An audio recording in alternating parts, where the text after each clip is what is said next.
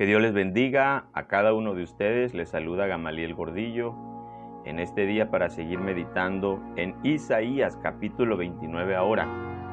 Recuerda, lee todo el capítulo, eh, medita en él y posteriormente escucha esta reflexión.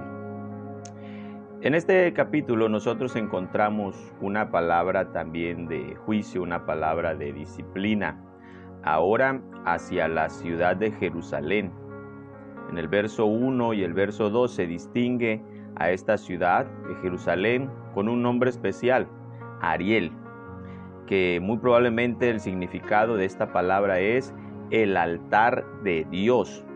Y es precisamente que en el verso 2 se menciona que será como un carbón tomado del altar, ¿sí? Del altar de Jehová. ¿Por qué? Porque en esa ciudad precisamente era donde se había establecido el centro ceremonial para la adoración a Jehová. En esa adoración, como se distingue ahí, la ciudad donde habitó David, eh, él había este, preparado todo para que luego su hijo Salomón construyera el templo, el templo a Jehová, ¿verdad?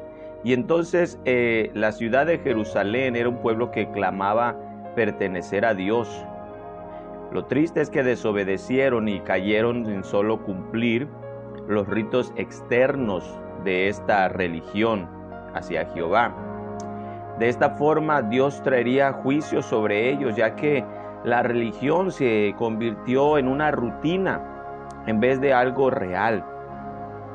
Debemos darnos cuenta entonces a través de esta palabra que Dios no vino a establecer una mera religión vacía, hueca, solamente para cumplir ritos externos, sino que lo que Dios busca es una verdadera relación con su creación, con el hombre, para que el hombre pueda acercarse en intimidad, en realidad, a adorar el grande y poderoso nombre de Jehová. Y uno de los peligros que corremos es que todos somos capaces de ser eh, hipócritas en nuestra adoración. Quizá te pueda sonar muy fuerte esta palabra, pero es precisamente lo que estaba demandando Dios a través de esta profecía de Isaías en el capítulo 9. ¿Por qué?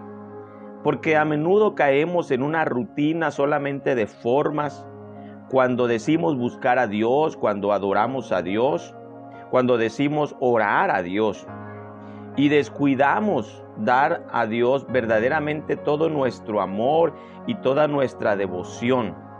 No una rutina, no un decir, bueno, yo elevo una oración temprano, elevo una oración cuando estoy por comer los alimentos, elevo una oración antes de dormir o leo un momento la palabra, pero la pregunta es, ¿Lo hacemos solamente como una rutina, como una costumbre? ¿O lo hacemos porque amamos la palabra de Dios, porque amamos la intimidad con nuestro Señor en oración, porque necesitamos escuchar sus palabras como una eh, eh, alguien que está enamorado y está escuchando las palabras de su ser amado en una carta? Así vamos a la palabra, así necesitamos eh, anhelar una relación ferviente, íntima con nuestro Señor. Si queremos que se nos llame pueblo de Dios, entonces debemos eh, tener ese tipo de relación que se va a evidenciar en una obediencia, en una sumisión a la voluntad de nuestro Dios. Se va a evidenciar en una vida de adoración.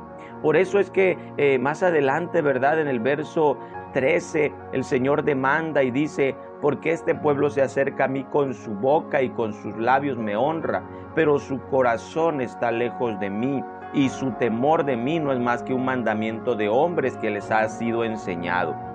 Yo te pregunto, ¿cómo es que tú eh, conceptualizas la Biblia, la oración? ¿Sí?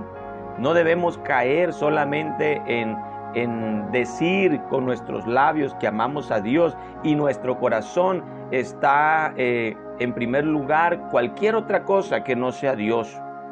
No podemos decir, bueno, yo obedezco a los mandamientos porque así me lo enseñó mi padre o mi madre. No, deben ser porque sabemos que son instrucciones de Dios para nuestra bendición, para nuestro beneficio. Eso es lo que verdaderamente interesa en, en nuestra relación con Dios.